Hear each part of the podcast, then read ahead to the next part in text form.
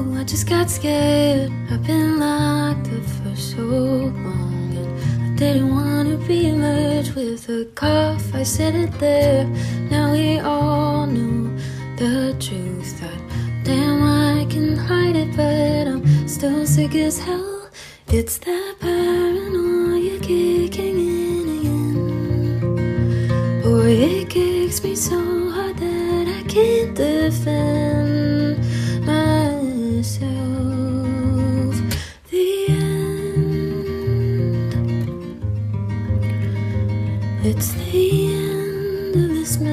call again. Ladies and Gentlemen, Boys and Girls and everyone in between. Es ist Astrakolala-Zeit. Es ist Donnerstag, der 13.10.2022. Es ist Folge 134 und während Daniel dem Sänger von Jazz Total auf einem Bein durch Deutschland folgt, habe ich hier wieder meine reizende Co-Moderatorin Katharina Schlab. Wie freundlich diese Anmoderation. Hallo. Hallo. Ja, das siehst du halt auch, weil ich halt die ganze Zeit dabei lächel. Das ist mit positiver Energie in den Podcast hinein. Das ist ein guter Plan. Das ist ein richtig Jetzt, guter wo Herbst Plan. ist. Wo die Blätter halt runterfallen und alles ist grau und es wird wieder kalt und man hat sich einfach überlegt, irgendwie 20 Grad Kurskorrektur nach unten und man friert und man holt halt den alten Hoodie wieder raus.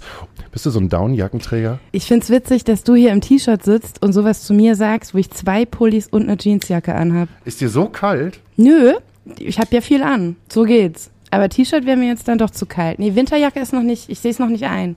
Wir heizen halt nicht, wir haben ja kein Geld. Kann ja keiner mehr bezahlen. Das kann ja, ja nee, das kann ja wirklich keiner mehr bezahlen. Aber ähm, äh, wir sind ja so ein Podcast, der andere Menschen einem das Gefühl gibt, kommt in unsere Ecke, hier ist noch alles gut. Deshalb bist halt du heute auch da. Daniel Hüttmann ist heute wirklich, äh, tut uns leid, für alle Daniel Hüttmann-Fans. Ähm, er ist wirklich unterwegs, er hat es auch verpennt, er, er ist halt mit Jazz Total unterwegs und und schickt mir noch nicht mal irgendwelche Bilder. Also so gut kann es gar nicht sein. Während er wiederum von Juju und von Großstadtgeflüster mir ständig irgendwelche Videos rüber schickt und das auch in diverse Gruppen halt postet, was da alles los ist, gibt's von Jazz Hotel nix. Scheint ihm ziemlich peinlich zu sein. Er postet auch nichts, oder? Ge Hm. geht's, geht's Daniel gut? Nee, das ist halt nicht so hip, glaube ich. Jazz Hotel ist nicht so hip für ihn. Ja. Das, das ist so eine, das muss man halt machen, glaube ich, damit man die, die Stromrechnung und die Gasrechnung am, A- am Ende des Abends bezahlen kann. Wobei es gibt halt manche Altrocker, wahrscheinlich so 120 Jahre, die würden sich ein Bein ausreißen, jetzt mit Jazz Hotel unterwegs zu sein. Und Daniel weiß es nicht zu schätzen. Traurig. Aber wir sind heute nicht alleine. Wir haben heute einen fantastischen Gast bei uns, Rike Moos. Hallo. Hallo Rike. Moin. Rike gehört nämlich zu den Personen, die ich mal wieder kennengelernt habe, als ich saufen gewesen bin. Wenn man es halt mal so hart sagen kann.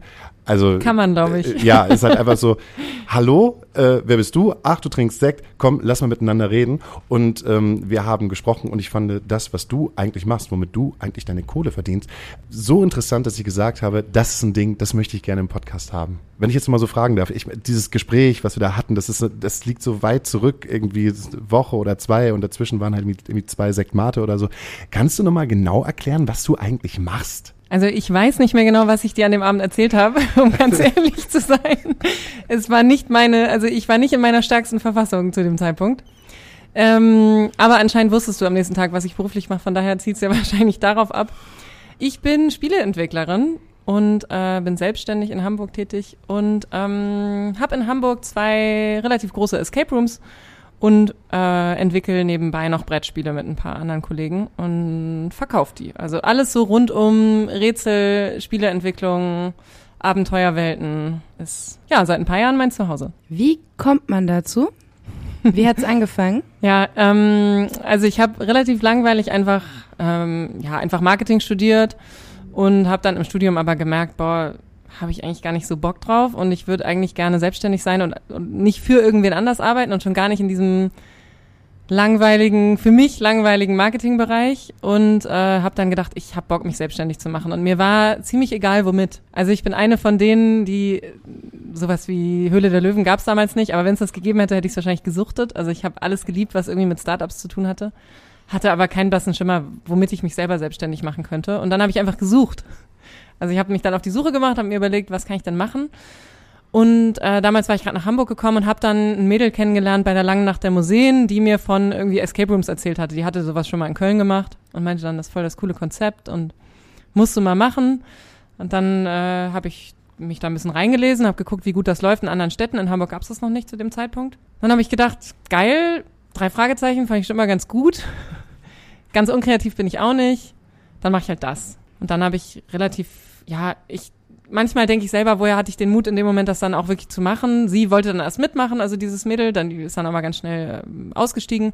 Und dann habe ich ähm, alleine beschlossen, ich mache jetzt Escape Rooms auf. Mit viel Unterstützung durch meinen Freund und auch durch meine Eltern und, äh, und meine beiden Geschwister, die haben dann viel mit angepackt, habe ich dann zwei Escape Rooms damals in der Roten Baumchaussee aufgemacht.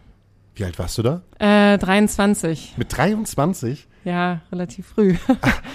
also gerade Studium in der Tasche und hatte dann den Job abgelehnt, der mir in der, da in so einer Agentur angeboten wurde. Habe ich gesagt, nee, ich will jetzt erstmal gründen und wenn das nichts wird, dann klopfe ich nochmal an und dann Und- ist es aber was geworden.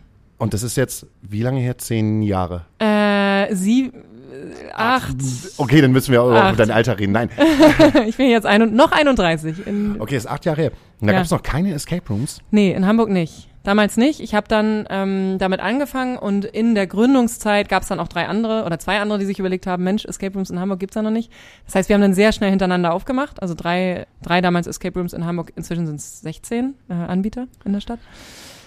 Ja, damals war ich dann eine der ersten und das war ein ganz guter Zeitpunkt, weil die Leute irgendwie Bock hatten auf Escape Rooms. Man kannte das schon, aber es gab's halt in Hamburg noch nicht. Also wenn man jetzt meine Mutter diesen Podcast hört, Mhm. dann wird sie mich auf jeden Fall fragen, Mensch Hauke, was ist eigentlich ein Escape Room? Ja. Erklär mir mal ein Escape Room und ich bin acht Jahre alt. Ich habe tatsächlich immer noch, wir haben immer noch die Leute, die anrufen und genau diese Frage stellen. Ich hatte heute, weil unsere äh, Standortleitung gerade auch Urlaub hat, ähm, hatte ich heute mal wieder das äh, Kundentelefon und dann hast du echt immer noch die Leute, die fragen so, ich war auf eurer Webseite, was ist denn das? Was muss ich denn da machen? Genau, also einem Achtjährigen, Ja.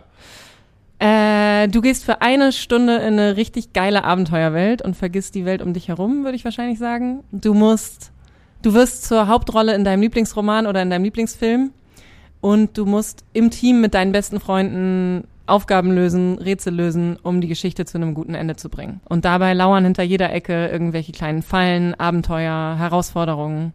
Und du wirst für eine Stunde komplett vergessen, wo du bist. Kann ich da sterben? Der achtjährige Junge oder die, der erwachsene Mann?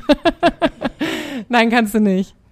Ja, Das wäre nämlich auch meine erste Frage als Achtjährige und meine zweite wäre wahrscheinlich, und wenn ich es in der Stunde nicht schaffe? Du schaffst das in der Stunde, ich glaube an dich. Und wenn ich schneller bin? Dann kannst du dich richtig freuen und richtig stolz auf dich sein. Der erste Escape Room, den du aufgebaut hast, hast du dir das Konzept selber ausgedacht? Ja, also ich habe kein Franchise oder so gemacht. Das gab es damals in Deutschland auch schon. Also man hätte auch ähm, Franchise machen können, dann äh, auf, auf eine bestehende Marke aufspringen können und die umsetzen können.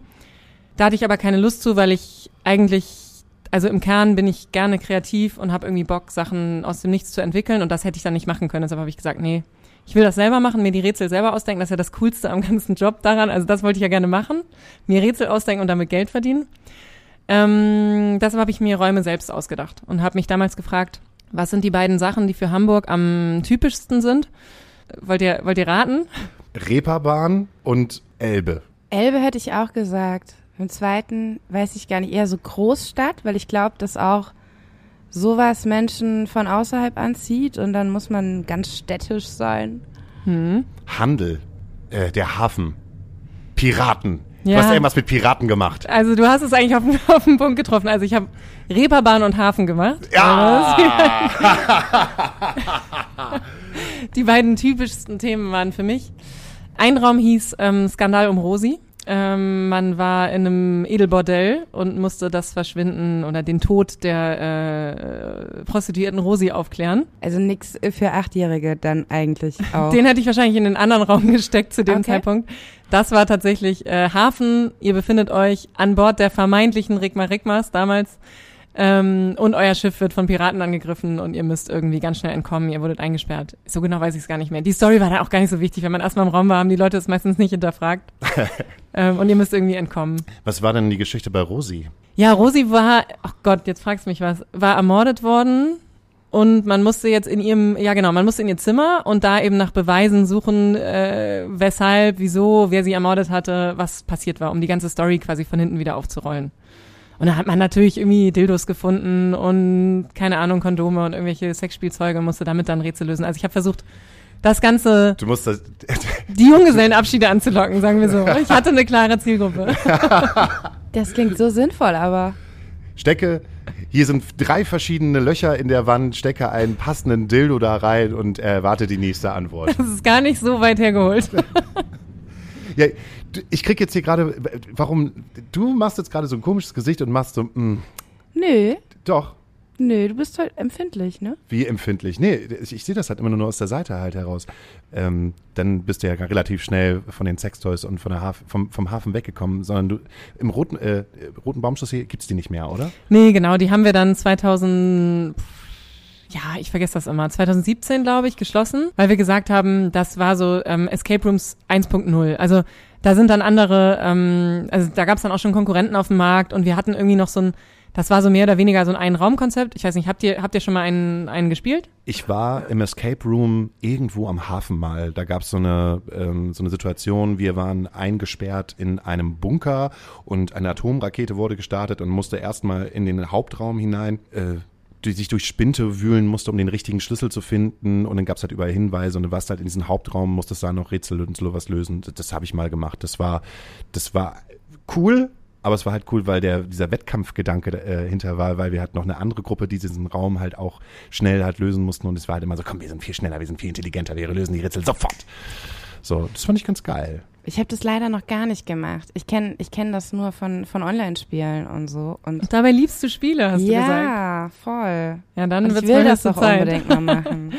Ähm, ja, aber wir haben uns damals dagegen entschieden, die Rotenbaumchaussee weiterzumachen, weil die einfach räumlich zu klein war. Also die Räume waren 1.0, das heißt, es war ein Ein-Raum-Konzept. In heutigen Escape Rooms spielt man sich durch ein Set an mehreren Räumen. Und das erwarten die Leute auch. Also wenn man so in einen Raum kommt und das ist noch ein Ein-Raum-Konzept, boah, da müssen die Rätsel oder die Inhaber schon entweder so sympathisch oder die Rätsel so gut sein, dass man da rausgeht und sagt, das war geil. Normalerweise will man halt Geheimtüren finden, geheime Gänge, irgendwo weitergehen irgendwo in ein ganz neues Setting kommen. Das konnten wir dann nicht realisieren. Und dann, ähm, ich hatte damals Kontakte zur Rigmas, weil ich bei denen angerufen hatte, um die zu fragen, ob ich die Namensrechte verwenden kann. Denn ich wollte halt gern, dass dieser Hafenraum auch wirklich auf der Rigma Rigmas spielt. Also vermeintlich, ne, in der, in der Story.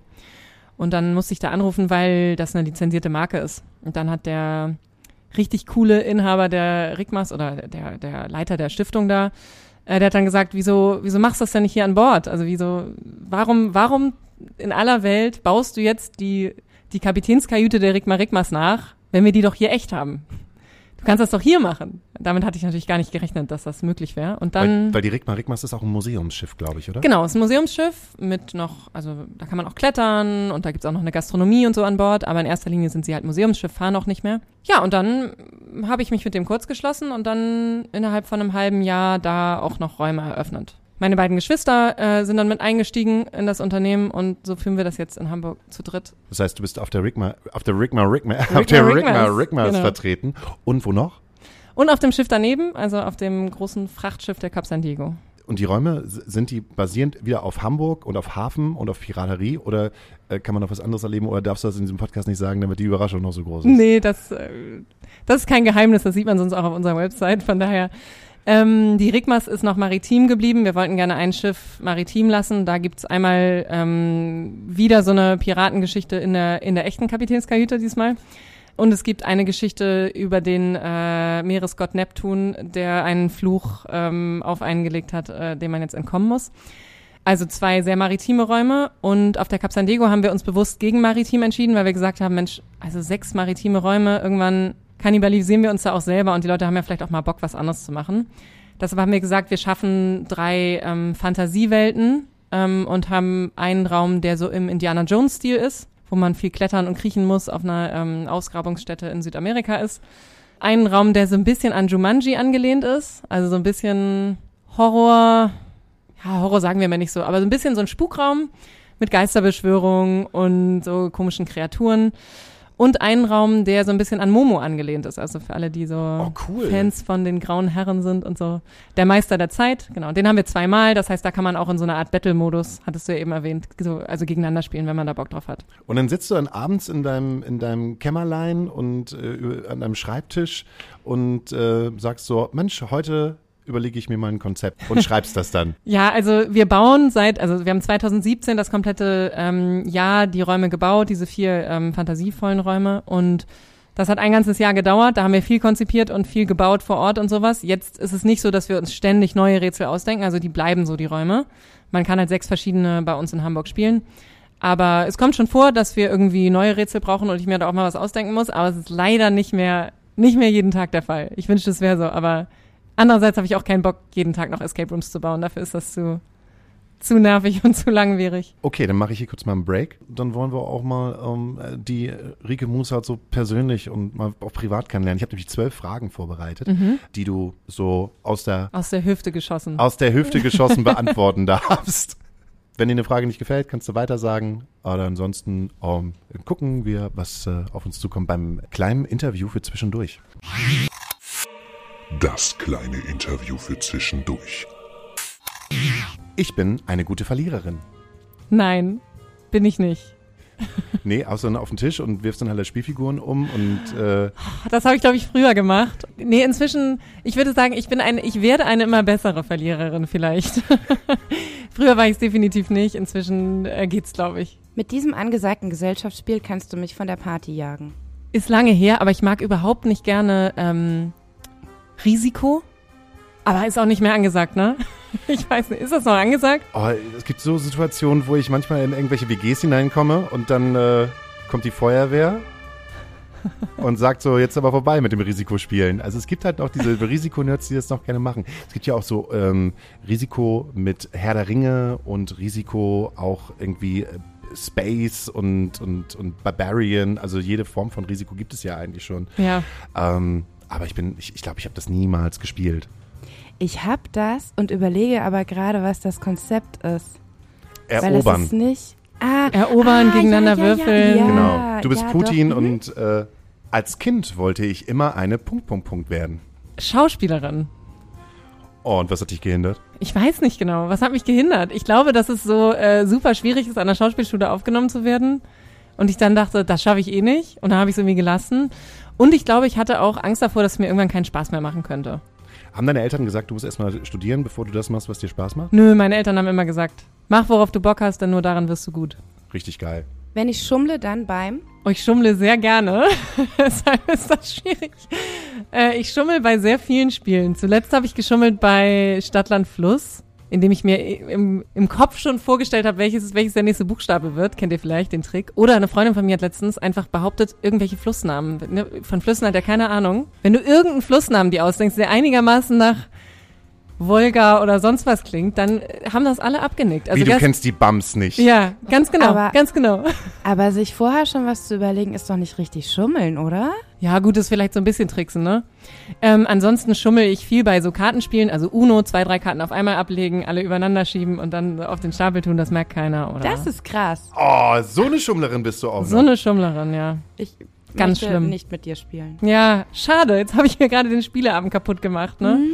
Mist. Das finde ich bei einem Menschen sexy, Ähm, wenn er schummelt. wenn er schummelt. Bei einem Menschen sexy. Tiefe Stimmen finde ich sexy. Ich finde sexy, wenn man sich eloquent ausdrücken kann, das mag ich. Tiefe Stimmen und eloquent ausdrücken. Ja, es wird gefährlich, Katha. Wovon redet ihr? Entschuldigung. Ähm, ansonsten, was finde ich sonst noch sexy? Ja, ist schwierig. Ist meistens das gesamte Erscheinungsbild. Ah, ich mag sehr gerne Brustbehaarung. Das hat mich rausgebracht. Da ist sie jetzt doch raus. Das hat mich rausgebracht. Tiefe Stimme, eloquent und Ja, Brustbehaarung. da war ich nur bei, aber wenn ich vor vielen Menschen sprechen muss, dann. Bin ich sehr aufgeregt, aber mag es auch sehr gerne. Ich hatte das zuletzt bei einer Hochzeit und hatte super viel Angst vor dieser Hochzeitsrede, die ich da halten musste und dachte danach, gut, dass mein Freund mich überredet hat, das zu machen und gesagt hat, mach das, weil ich mich danach so toll und irgendwie gut gefühlt habe, weil es einfach Spaß gemacht hat und eine Herausforderung war. Deshalb, ich glaube, ich mag das. Musstest du auch ähm, im Sinne deiner äh, deines Startups auch pitchen und auch vor vielen Leuten reden? Nee, tatsächlich nie, weil wir nie Fremdkapital aufgenommen haben. Also die Gründung ganz am Anfang hat mit äh, 10.000 Euro funktioniert, von denen ich mir irgendwie fünf von meinen Eltern geliehen hatte und fünf von meinem Sparkonto geplündert habe. Und danach mussten wir äh, nie Fremdkapital aufnehmen, deshalb bin ich da drum rumgekommen. Ich habe einige Talente. Punkt, Punkt, Punkt gehört nicht dazu. Geduld. Ich bin nicht gut mit Zahlen.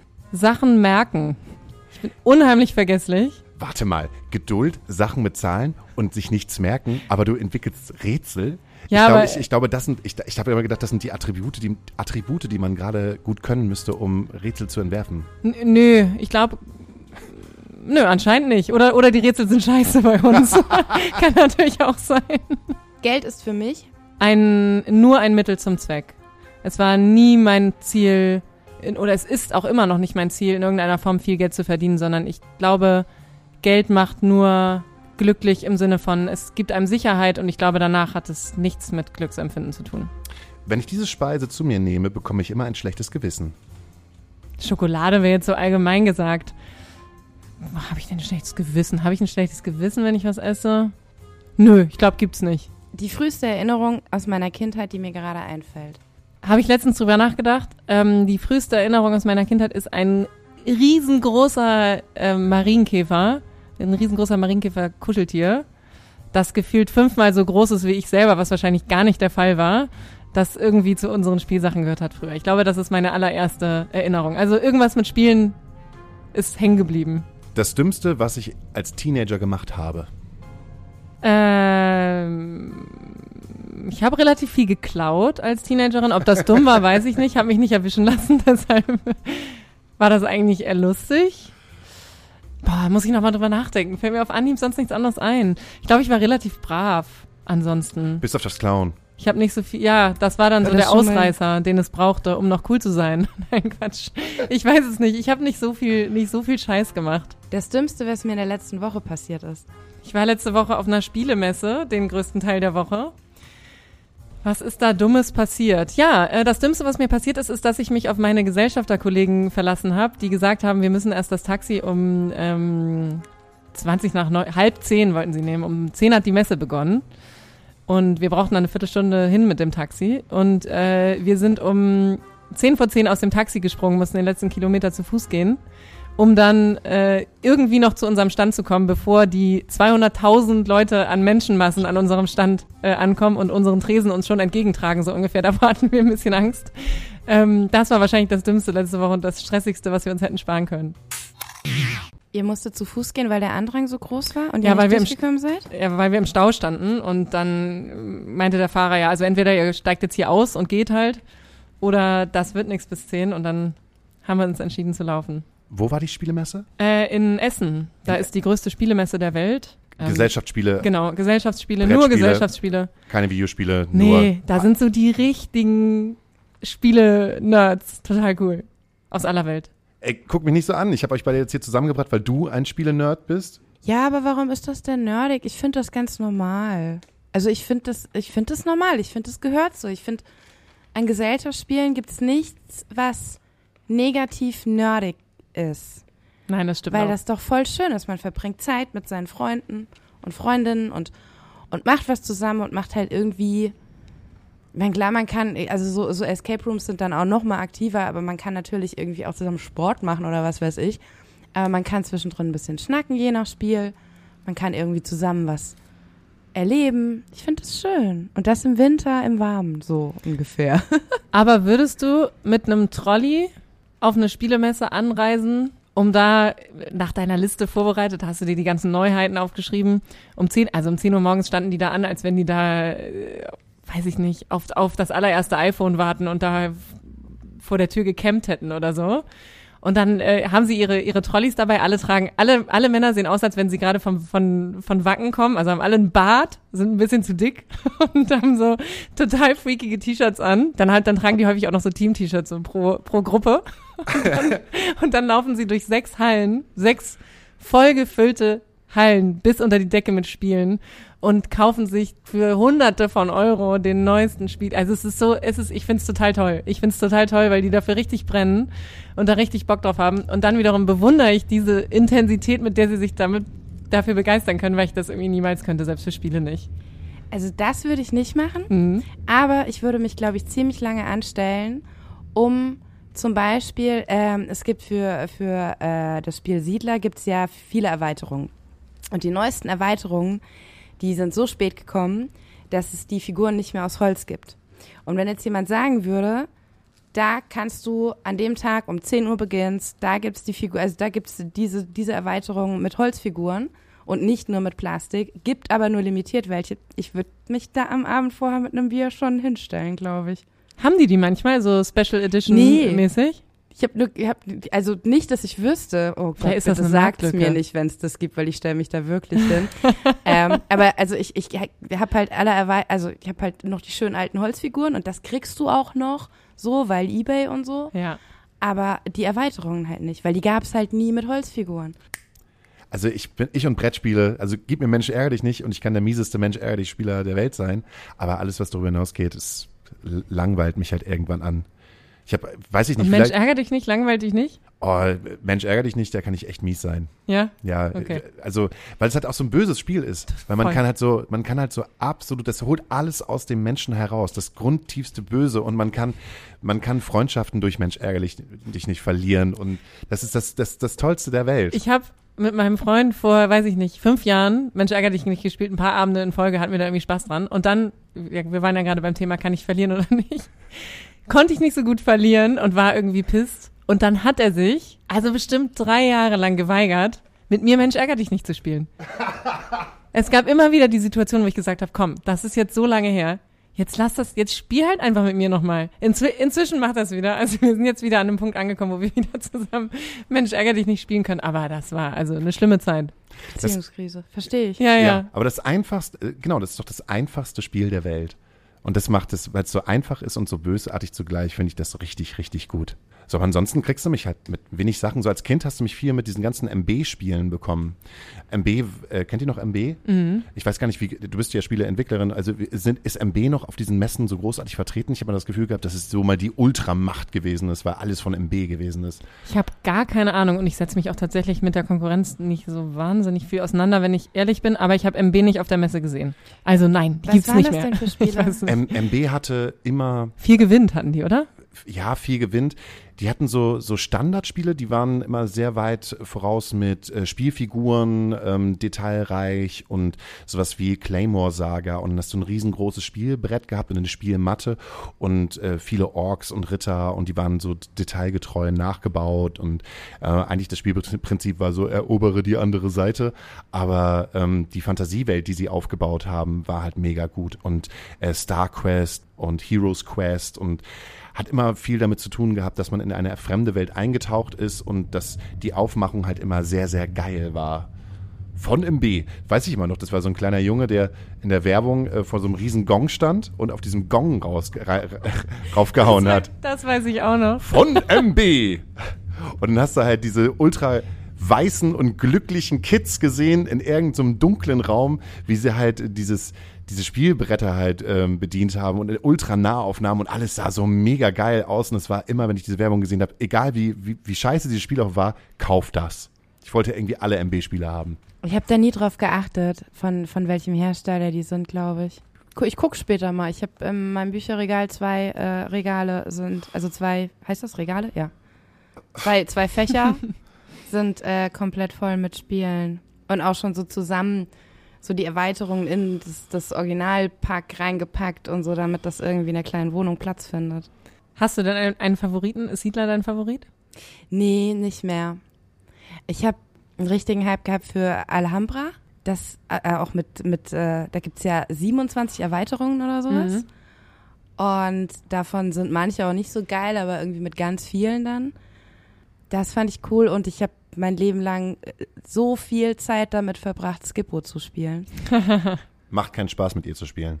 Ja. Nee? Das ist das Einzige, was Hauke jemals mit mir gespielt hat, weil er der Meinung war, auf gar keinen Fall gewinne ich immer.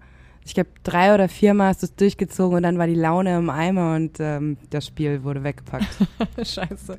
Die schummelt alleine nur dadurch, dass sie das ihr ganzes Leben lang gespielt hat. Dann Das ist doch nicht überhaupt gar- Schummeln. Nein, aber dann hast man hat auch überhaupt gar kein Glück mehr. Also das Gute am Mensch ärgere dich nicht ist halt einfach, dass du halt auch Glück brauchst. Glück und Strategie. Und bei Skippo ist das dann einfach ja, du, Denken. Du, ja, denken. Und das ist Das ist, wenn du es halt so oft gespielt hast, dann hast du halt einfach wie beim Schach halt einfach die Trumpfkarte gegen Leute, die halt äh, selten halt Skippo spielen. Ja, du musst jetzt gar nicht so wackeln, dann musst du dir halt einfach irgendwann mal so einen Skippo-Partner suchen, der halt deiner würdig ist. Hiermit der große Rike, Aufruf. Spielst du gerne Skippo? Ich habe so viele Jahre nicht mehr gespielt, aber ähm, ich wäre dabei.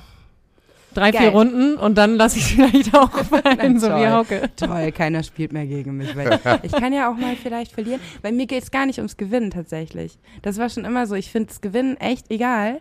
Okay, in dem Fall, als ich mit dir gespielt habe, Hauke, war das schon so, weil du vorher so, ja, ja, auf gar keinen Fall gewinnst du immer. Aber ich, ich mag das Spielen. Ich mag das auch, wenn die Spiele lange dauern, aber auch viel, also nicht, wenn es sich so zieht, weil irgendwie keiner beim Kartenspiel die zwei zieht, die man unbedingt braucht, sondern wenn es einfach lange dauert und sich lange aufbaut. Aber wenn es dir nicht darum geht zu gewinnen, dann magst du bestimmt auch gerne äh, Spiele, wo man zusammenspielt, oder? Voll. Dann musst du unsere Spiele tatsächlich mal probieren. Aber die sind oft, also das ist schon lange her, dass ich sowas gespielt habe, aber die waren halt oft nicht so Geil. Es war dann so ein bisschen langweilig Ja. schnell. Aber so im Prinzip mag ich das voll Ja. gerne. Weil, liebe Hörer und HörerInnen, wir haben nämlich, äh, wir sind irgendwie voll an diesem Thema vorbeigegrätscht, was ich eigentlich, worauf ich hinaus wollte. Neben den Escape Rooms kann man sich jetzt auch irgendwie aus dem Gespräch so rausziehen. Ihr macht auch Brettspiele. Ja, genau. Wir haben 2019, äh, 2018 war ich auf Weltreise ein halbes Jahr mit meinem Freund. Und dann äh, konnte ich es irgendwie nicht sein lassen, nicht irgendeinen kreativen Kram in der Zeit zu machen und habe mir gedacht, ach, ich überlege mir einfach mal ein Spiel für zu Hause. Denn wir hatten dann die Escape Rooms schon ausgeweitet. Also wir haben auch noch ähm, Standorte in ähm, Niedersachsen, in äh, Braunschweig und Hannover sind wir noch vertreten mit Räumen. Und das hatten wir dann also schon gemacht. Und dann dachte ich, ach, irgendwie wäre das doch geil, das noch weiter skalieren zu können, indem man einfach Spiele macht für zu Hause, irgendwie Rätselspiele. Und dann habe ich mir auf der Reise ein Krimispiel ausgedacht. Und als ich zurückkam, haben wir das dann in einer relativ geringen Auflage einmal fertig gemacht und haben das angefangen zu verkaufen über Amazon. Das geht ja super einfach inzwischen. Und dann hat sich das echt gut verkauft, weil dann natürlich tatsächlich in unserem Fall zufällig auch noch äh, Corona kam und die Leute irgendwie zu Hause geblieben sind und Unterhaltung gesucht haben und dann super viele Brettspiele gespielt wurden. Also der Spielemarkt ist in der Zeit explodiert und das hat uns total in die Karten gespielt. Und dann haben wir angefangen, ähm, nebenbei ein kleiner Spieleverlag zu werden mit den ganzen Gründern von den verschiedenen Escape Rooms ähm, zusammen. Ähm, und wir sind sieben Gesellschafter und machen seitdem äh, Brettspiele und sind dafür eigentlich inzwischen bekannter als für die Escape Rooms, weil man die natürlich überall spielen kann, überall verkaufen kann. Und deshalb kennt man uns damit eben Die auch. Spielereihe Mhm. heißt Hidden, Äh, Hidden, genau. Hidden Games. Genau. Darf ich mir das so vorstellen wie Clouseau? Irgendjemand hat jemanden umgebracht und wir müssen herausfinden, wer. Cluedo meinst du? Clou ah, nee, achso, stimmt, Clouseau. ja, genau. Clueso. Woll, wolltest du noch was aus der Musikbranche erzählen? Da, mer da heute, merkt man den oder? Musiker. Nee, stopp, es gibt auch Inspector Clouseau. Entschuldigung, dass ich jetzt, dass jeder an Clouseau. Ich kenne halt nämlich Inspector Clouseau. Aber ist auch egal. Ähm, aber genau, wie Cluedo. Irgendjemand hat irgendjemanden umgebracht und der Gärtner war es. Und so etwas in der Form? Ähm, von der Grundidee ja. Also wir machen, wir entwickeln Krimi-Fälle. Das bedeutet, das ist ein äh, rein kooperatives Spiel ohne Spielregeln. Du kriegst ein, du öffnest die Spielebox und da drin sind ganz viele Unterlagen zu einem Kriminalfall. Also so wie man sich das in einem typischen Tatort vorstellt. Da steht ein Kommissar oder eine Kommissarin vor einer Ermittlerwand und da hängen ganz viele Unterlagen und da werden irgendwie rote, ähm, rote Linien gezogen und überlegt, wer kann es gewesen sein, wer hat ein Motiv, wer hat ein Alibi. Letztendlich tun das unsere SpielerInnen zu Hause. Also sie kriegen ganz viele Unterlagen. Das sind einerseits Papierunterlagen, also Fotos, irgendwelche Abrechnungen, irgendwelche Landkarten, Stadtpläne. Ähm, da ist vielleicht auch mal ein Ticket von einem Taxi dabei oder von irgendwas anderem, irgendeine Eintrittskarte. Und andererseits haben wir sehr viele multimediale Elemente. Also wir ähm, konzipieren dafür auch Webseiten oder du musst mal jemanden anrufen oder du wirst vielleicht auch mal angerufen im Spiel. Ähm, du musst jemanden über WhatsApp schreiben oder kriegst eine Nachricht zugestellt. Du musst ähm, Fingerabdrücke untersuchen oder ähm, zum Beispiel auch eine echte Wie, Bodenprobe. ich werde angerufen. Ich werde von euch angerufen, oder wie? Von uns wirst du persönlich nicht angerufen, das wäre dann der absolute Fulltime-Job. ähm, sondern du wirst von ja, Hallo. genau. ähm, sondern du wirst von automatisierten Bots angerufen, die dann Nachrichten abspielen. Also im Spiel, das passiert nicht in, in jedem unserer Fälle, aber in einigen Fällen ist es das so, dass du vorher deine Telefonnummer angibst und ab einem bestimmten Triggerpunkt, den wir auf eine bestimmte Weise triggern, ähm, klingelt dann dein Handy und der Kommissar zum Beispiel meldet sich bei dir. Das finde ich voll gut. Das habe ich nämlich gerade gelesen. Und zwar, es gibt, ähm, ich heiße äh, Yokoshima, Fuku, Fuji Yokoshima, der Erfinder von Silent Hill. Falls ihr euch äh, in der Videospielbranche auskennt, es gibt äh, eine Videospielreihe, die heißt Silent Hill, die basiert darauf, dass alles sehr atmosphärisch ist, aber man in sich in einer Parallelwelt befindet, wo viel grauenhafte Scheiß halt passiert. Und ähm, der hat, wollte damals das schon einbinden, dass man sozusagen seine Telefonnummer abgeben kann und das äh, auch automatisierte Bots dann halt anrufen Ah, oder geil. halt eine SMS schicken oder weirden Kram auf dein Handy Ja, raufpacken. Und ich finde das so geil. Da- Wir wollten halt gerne, dass es sich so realistisch wie möglich anfühlt. Also du sollst möglichst das Spiel verlassen und das Gefühl haben, du machst das gerade in echt. Und das schaffst du eben nur, indem du keine Regeln hast. Das heißt, du kannst googeln, du kannst machen, was du willst. Du kannst dir jede Hilfsmittel, jedes Hilfsmittel suchen, was du gerne nutzen willst. Und äh, indem du irgendwie multimedial arbeitest. Und dafür sind wir auch, würde ich sagen, bekannt in unseren Spielen. Weißt du, was ich geil finden würde, wenn man so ein Spiel hätte, was sich nicht nur über den Zeitraum, wo man sich jetzt zusammentrifft, stattfindet. Also nicht so, ey, komm, wir äh, treffen uns Freitag und dann äh, geht das Spiel halt los und irgendwann um 10 verlassen wir das, wenn wir das durchgespielt haben, sondern wenn sich das über Tage lang streckt. Ist es so bei euch? Nee, ne? Nee, bei uns ist das nicht so. Unsere Hast du dir Spiele, schon mal darüber Gedanken gemacht, wie es halt ja. wäre, wenn, wenn halt Leute halt wirklich sich wochenlang mit Sachen beschäftigen und immer weitere Hinweise über, Ja. Äh, über SMS und über WhatsApp-Nachrichten bekommen, sodass sich das Spiel vielleicht sogar über, über einen Monat streckt? Gibt es tatsächlich. Also es, es gibt ähm, Konkurrenzspiele, die das so machen, dass sie dir quasi jede Woche neue Unterlagen zuschicken. Und dann kriegst du jede Woche irgendwie neuen Input zum Fall und weißt jetzt, was da passiert ist. Und hast immer so Mini-Quests pro Fall, also pro Woche. Aber das große Ganze setzt sich erst später zusammen. Das geht so ein bisschen in die Richtung. Das und stell dir dann mega. noch mal vor, es gibt dann halt auch noch SchauspielerInnen, die dann durch die Gegend rennen, also in jeder Stadt so, die dann dir ab und zu mal auflauern und dann äh, dir noch mal irgendwie so einen Hinweis zustecken oder einfach nur was zuflüstern, irgendwie im Bus. Das wäre dann richtig abgefahren, ja. Bisschen spooky auch vielleicht. Mhm. Aber ähm, die Spiele, die, die kann man dann auch alleine spielen quasi, ne? Ja, genau. Ja. Man kann sie, also wir sagen ein bis sechs Personen, aber man kann sie auch alleine spielen. Also ich habe auch schon mehrere alleine gespielt, weil ich dann irgendwie Konkurrenzspiele ausprobieren musste. Ist, ist auch cool. Ich habe auch Freunde, die sagen, die haben mehr Bock, das alleine zu spielen, weil sie es dann auf ihre Art und Weise lösen können. Und nicht tausend andere Leute Kann haben, die verstehen. irgendwie ohne Konzept da alles durcheinander wuseln. Sind besonders so Leute, die gerne Ordnung mögen und die dann sich ganz Ja. gemütlich hinsetzen und das genauso, wie sie das gerne mögen, alles auf, äh, aufschlüsseln wollen. Kann ich ein bisschen nachvollziehen. Ich hatte sowas mal als, als ähm, Teenager, also so, so Anfangs-Teenager-Zeit, aber das war halt damals noch, das konnte noch nicht so geil sein, wie das jetzt sein kann, weil da war halt nichts mit Multimedia. Also wir hatten einen Computer zu Hause und wenn man, also das war halt noch die Zeit, telefonieren oder Internet, bitteschön. Ähm, Stelle ich mir jetzt so viel geiler vor. Ja, ist es auch. Und wir versuchen auch mit jedem Fall, also wir haben jetzt, ähm, Gott, das muss ich lügen, neun Fälle am Markt. Ähm, wir versuchen mit jedem Fall immer noch eins oben drauf zu setzen und müssen natürlich immer suchen, was gibt es noch nicht. Also, keine Ahnung, in unserem vorletzten Fall haben wir äh, Spracherkennung drin. Das heißt, du, du hast ein Telefonat und du musst dann wirklich bestimmte Schlüsselwörter nennen, damit das Telefonat in die richtige Richtung geht. Also sowas versuchen wir mit einzubringen. Und deshalb sind wir immer auf der Suche nach irgendwie neuen, coolen Features, die man in diese Fälle einbauen kann, die es eben so noch nicht, die es so noch nicht gibt in den Fällen, damit es immer wieder neu wird und sich irgendwie realistisch anfühlt. Wo bekommen Sie Ihre Inspiration her? Aus dem True Crime Podcast? Oder Ich bin tatsächlich kein Fan von True Crime. Kann ich mich irgendwie nicht für begeistern. Irgendwie, Aber du sitzt dann, dann doch irgendwo, jetzt hier Weltreise und dann, keine Ahnung, in irgendeinem Palast, Ja. so einen heiligen Palast und denkst halt, jetzt, ah ja, da ist ein Typ, äh, der hat seine Freundin umgebracht und äh, das mit einem Messer und äh, hat das Messer dann, also wo, wo kommt das her? Ja, das ist immer so die Frage. Ich kann die irgendwie nicht so richtig beantworten. Also teilweise aus Büchern, aber ich bin jetzt auch nicht so die absolute Leseratte, dass ich irgendwie einen Krimi nach dem nächsten oder Thriller oder so mir reinziehe. Das ist nicht so. Ich gucke auch nicht wahnsinnig viele irgendwie. Aber du musst doch ein Drehbuch schreiben. Ja, klar, es ist letztendlich nichts anderes, als sich ein, ja, eine Art Krimi auszudenken oder einen Film. Ähm, woher kommt die Kret oder die Inspiration? Letztendlich sitzen wir dann wirklich zusammen mit äh, zwei bis drei GesellschafterInnen und ähm, gucken einfach, okay, welche Welt haben wir, haben wir noch nicht bedient? Wir versuchen uns immer so in, in relativ kleinen Welten zu bewegen. Also äh, das kleine Dorf oder der Zirkus, in dem sich jeder kennt, oder die Insel, auf der was passiert ist. Also immer relativ kleine Kosmen, sodass man das Gefühl hat, oh, das kann auch bei mir in der Nachbarschaft passieren. Und dann fangen wir einfach wirklich an, aus dem Nichts zu brainstormen und überlegen uns, boah, was ist irgendwie lustig, was ist abgefahren, was sonst im echten Leben, die meisten unserer Fälle würden so wahrscheinlich im echten Leben nicht passieren. Also wir überdrehen das Ganze schon ein bisschen. Ähm, und sind dann einfach, spinnen dann einfach kreativ rum und dann ist das ein Prozess von so einem Jahr, bis ein Fall steht. Und dann kriegst du natürlich auch mal Input von außen oder hörst mal was, was in einem True Crime Podcast vielleicht passiert ist, weil dir das irgendwer erzählt oder so.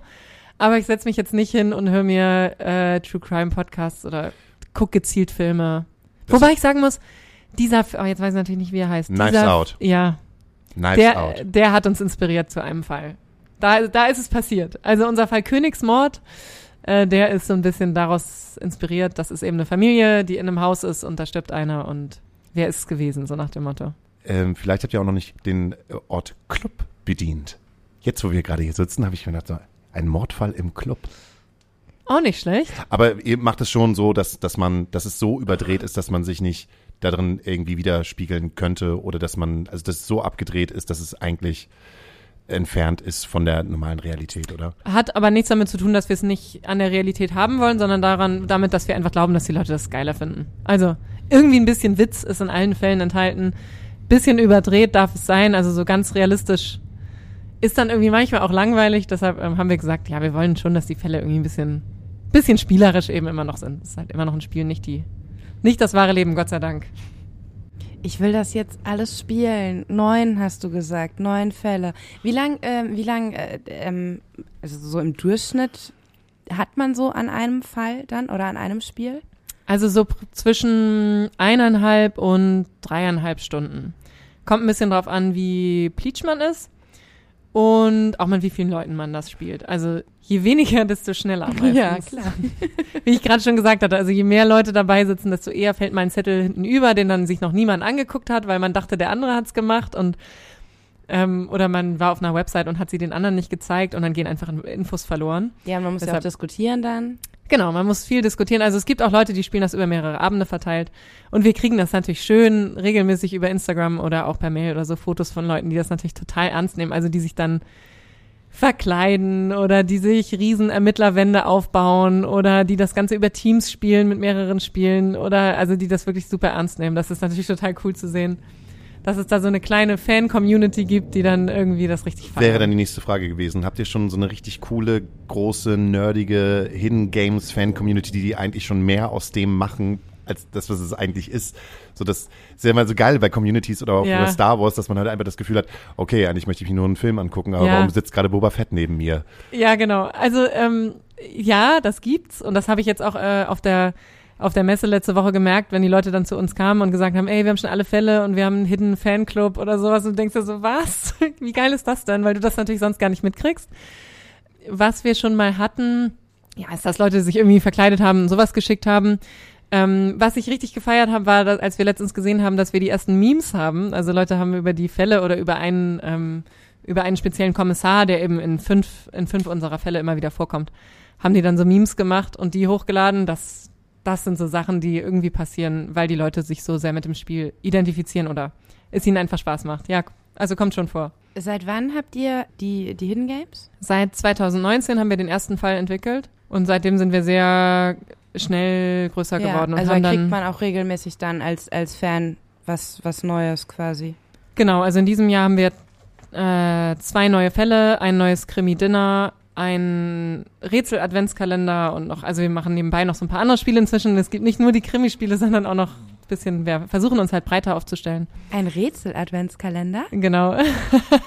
da werden die Augen groß. Ja.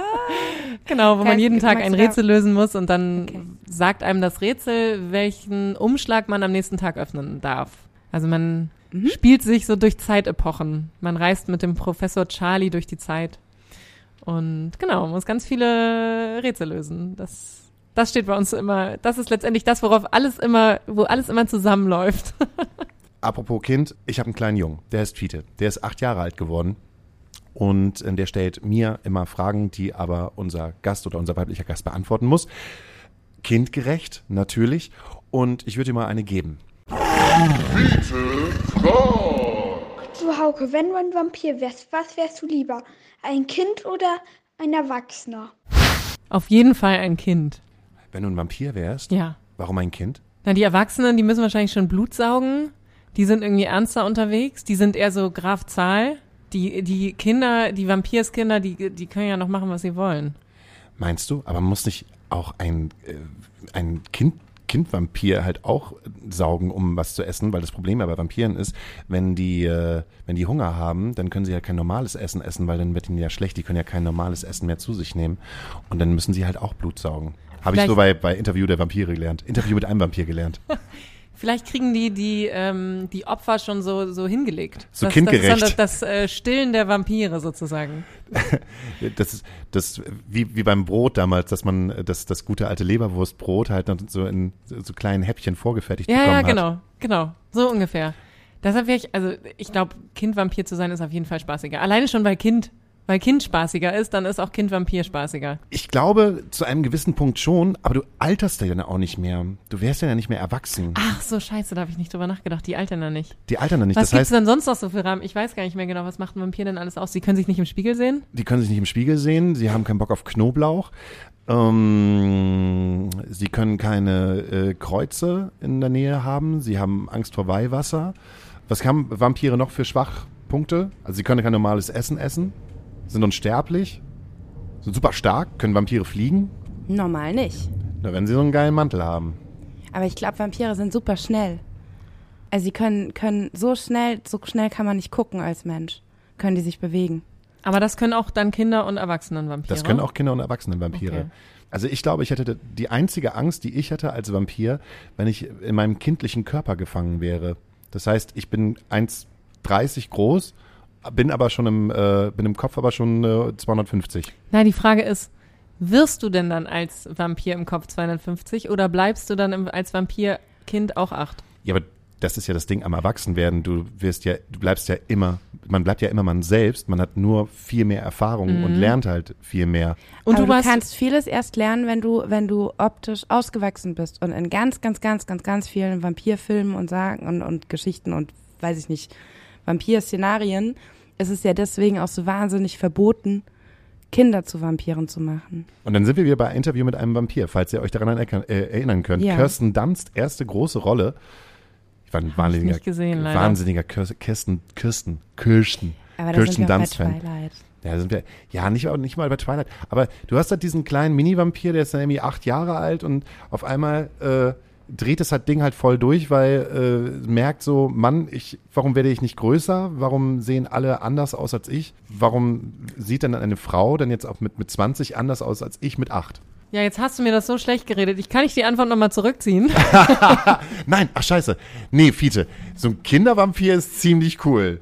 Das war ja kindgerecht, ne? Wir sind schon wieder voll auf so einem philosophischen. Ja, also wenn das so ist und ich muss das gan mein ganzes Leben für immer in alle Ewigkeit, weil ich unsterblich bin, ein Kind-Vampir bleiben, dann bin ich, glaube ich, lieber ein Erwachsenen-Vampir und bin einfach cool. Also dann hast du ja irgendwie alle Möglichkeiten, aber kannst dich ja trotzdem noch, wenn du willst, wie ein Kind verhalten. Aber du hast total recht mit, dann bist du irgendwie gefangen in diesem Kindskörper. bist unsterblich, aber naja, obwohl, dann hast du halt einfach alle Vorteile, die du als Kind halt auch hast, wenn du durch die. Ah nee, das Problem ist ja auch, wenn du in der heutigen, der heutigen Zeit als Kind draußen rumläufst, kannst du das ja auch nur machen, wenn es dunkel ist.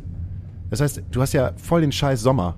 Weil immer wenn du draußen bist als Kind, kommt halt irgendjemand an und sagt so, ja, dann bringe ich dich jetzt aber mal lieber nach Hause. Jetzt ist jetzt 12 Uhr, was machst du hier eigentlich noch? Ja, aber es ist Sommer, ich möchte jetzt gerne ein bisschen irgendwie die tolle Nacht genießen. Nee, nee, nee, nee, so wird's halt nicht. Und dann kannst du ihn entweder aussaugen oder dann weitergehen, aber du kannst ja nicht die ganze Zeit irgendwie die, die Menschen aussaugen, die dich nach Hause bringen wollen. Rennt ein Achtjähriger über den Kiez so, die wollen ihn alle nach Hause bringen. Und es wird vielleicht auch schwierig, wenn du wirklich Hunger hast, Warum? dann über so einen Menschen herzuführen. Ja, weiß ich nicht. Als erwachsene Person kannst du vielleicht so einen anderen Menschen noch eher davon mit irgendwelchen zwielichtigen Vorhaben davon überzeugen, mit dir mitzukommen. Als Kind Nimm mich in den Arm. könnte das schwieriger Ich werden. könnte mir vorstellen, dass das sogar einfacher ist. ja, meinst Ah ja, weil Ja. ja, Free Hugs. Weil da hat man ja keine, Hugs, da hat man ja, ja. keine, also ich, ich hätte, ich hätte jetzt, äh, geh- wenn ich jetzt rausgehe und, und da spricht mich äh, Frau oder Mann oder ein, ein erwachsener Mensch an, dann denke ich ja eher mal nach, aber wenn jetzt ein Kind sagt, komm mal mit, ich zeig dir was, habe ich ja keine Angst vor dem Kind. Weil ich denke ja, ich bin ja im Zweifel auch stärker, schneller, keine Ahnung, aber bei einem Vampir ja nicht. sollen wir die, sollen wir es nochmal ändern? Ich überlege gerade, ob ich mal wieder zurückruder. Nee, die Eltern sind es gewöhnt, dass es halt mal auch Antworten gibt, die halt vielleicht dann über über Pubertät gehen. Hast du noch eine Frage? Doch, ich habe noch eine Frage. Okay. Und zwar nochmal ähm, zum Anfang zurück zu den Escape Rooms. Mit wie vielen Menschen macht das dann Sinn oder was ist denn Minimum oder Maximum? In welchen Gruppengrößen man das äh, unternimmt? Also bei uns ist das Minimum vier Leute, weil wir die Räume so konzipiert haben, dass sie möglichst viel äh, Teamarbeit benötigen. Gibt auch, gibt aber auch ähm, Leute, die es zu zweit spielen, weil sie irgendwie schon 200 Escape Rooms auf der ganzen Welt gespielt haben und sagen, wir wollen aber auch bei euch spielen und wir sind jetzt gerade in Hamburg und können wir nicht auch zu zweit. Also geht auch maximal in einem Raum zu siebt. Ähm, und wir haben sechs Räume, also wir kriegen auch größere Gruppen unter, aber pro Raum. Wenn ich äh, privat spiele, dann versuche ich so eine Vierergruppe hinzukriegen. Das ist die coolste Gruppengröße eigentlich. Dann können alle noch miträtseln, aber man hat trotzdem irgendwie Spaß und schafft es auch. Was heißt, wenn du privat, also wenn du privat in Escape Rooms gehst? Ja, genau. Einfach nur mal ausprobieren. Ich meine, in deiner eigenen gehst du wahrscheinlich nicht, weil du ja schon eigentlich alles Nee, kennst. aber dann auf, also auf Firmenkosten bei anderen Spielen, weil ich natürlich mir äh, auch mal Inspiration holen muss, ne? Aber Nein, ich mache das natürlich selber auch gerne. Ja, ist es immer noch so? Hast du immer noch Bock darauf, das zu tun? Zu Ich tun? habe ich hab da immer noch Bock drauf. Anstrengend wird's, das haben wir auch schon gemacht. Also wir waren in London drei Tage und haben da den ganzen Tag nur Escape Rooms gespielt und sind auch mit dem Zweck dahin gefahren, um uns anzugucken, was die da so machen. So nach dem zehnten Escape Room bist du irgendwie durch und hasselst von einem zum anderen. Das ist, das ist anstrengend, aber macht auch Spaß. Aber grundsätzlich, wenn ich irgendwo bin und da gibt's die Gelegenheit, einen zu spielen, dann versuche ich das schon zu machen, ja. Um mal zu gucken, was, was macht die Konkurrenz uns auch einfach Bock macht. Ich bin gar nicht neidisch auf deinen Job. Hast du den besten Job für dich der Welt? Ich glaube ja. Ich glaube, ich habe für mich das gefunden, was ich sehr, sehr, sehr gerne mache. Und ich, es gibt zwar noch tausend andere Sachen, die ich auch gerne machen würde, aber im Kern ist das das, was mich sehr glücklich macht und was ich erstmal, erstmal noch mache eine Weile. Was würde denn die 15-jährige Rike zu der jetzt Rike sagen, wenn sie dich jetzt so sehen könnte? Gut, dass du im Kern erkannt hast, was du gut kannst und dich nicht hast versauen lassen durch die Wirtschaft oder die Leute, die studieren und irgendwie meinen, sie, sie, sie fangen in irgendwelchen Unternehmen an und und, und so, das wollte ich irgendwie lange. Ich habe gedacht, das ist das Wahre. So, ich habe Marketing studiert, ich muss jetzt irgendwo als Junior-Marketier bei L'Oreal oder so sitzen. Das, darin wäre ich überhaupt nicht glücklich geworden. Darin werden andere glücklich, aber ich werde es nicht und ich bin sehr happy. Ich glaube, meine fünf, mein 15-jähriges Ich hätte mir gesagt, glaub dran, dass du einfach Bock auf kreativen Kram hast und mach da irgendwas draus. Ich meine, du warst 23 Jahre, als du dich selbstständig gemacht hast. Hattest du eigentlich so, so richtig krasse Mansplaining-Probleme, dass sie dich halt auch wirklich ernst nehmen?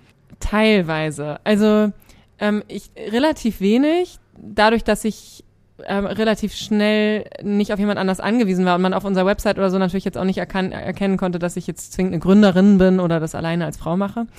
Ähm, in der Vergangenheit hatte ich das teilweise. Ich habe gerade letztens eine, ähm, ja, eine kleine Geschichte erzählt. Da haben wir bei uns äh, gebaut und wir hatten halt verschiedene Tischler und Tischlerinnen angestellt ein Jahr lang, die mit uns die Räume aufgezogen haben und äh, ich war irgendwie unten und es kam jemand ähm, ins Schiff runter und wollte was von meinem Bruder und ähm, fragte dann, ja, wo finde ich den dann? Ich habe den dann überall gesucht, ich wusste nicht, in welchem Raum der gerade ist, habe ihn irgendwann gefunden. Nach zehn Minuten meinte dann, ja, hier ist er und dann wollte der irgendwas zu, zu Tischlern wissen oder zu, zu den, zu den, zu den Bausachen da und dann, ja, und dann äh, sagte er, ach so, ja, dafür ist Rike zuständig. Und dann holt er mich zurück und ich stand dann vor den beiden und dann stand ich vor diesem Mann, dem das aber sichtlich unangenehm war, der einfach nicht erwartet hatte, dass ich die Ansprechpartnerin für dieses Thema sein könnte. Das war so ein Moment, wo er dann nachher noch gesagt hat, so, ey, sorry, ne, ich hätte es auch einfach direkt mit dir klären können. Ich, also fand ich sehr cool. War so ein Moment, wo ich dachte, das sind so Momente, wo man vielleicht als Frau weniger ernst genommen wird. Mansplaining in dem Sinne ist es, ist es jetzt nicht, aber so ein bisschen merkt man da, okay, einem wird als, als junge Frau doch weniger zugetraut. Und es ist so, dass viele Leute immer denken, ich sei die älteste von uns dreien. Dabei bin ich die jüngste und habe halt meine, äh, meine, meine älteren Geschwister mit reingeholt. Das ist ja jetzt nicht so der normalste Gang der Dinge, sag ich mal. Und da denken doch viele, ich sei die älteste. Das, das passiert auch immer wieder. Aber ansonsten, nö, eigentlich glaube ich, werde ich relativ ernst genommen. Dann ähm, bedanke ich mich, dass du hier warst. Ich finde es mega toll, dass du schon so früh erkannt hast ähm, und deinem Traum hinterher gereist bist und das jetzt gerade als so durch die Decke gegangen ist. Und äh, voll schön, dass du hier im Podcast warst. In der in der Zeit, die halt so kostbar ist, wahrscheinlich halt auch für dich.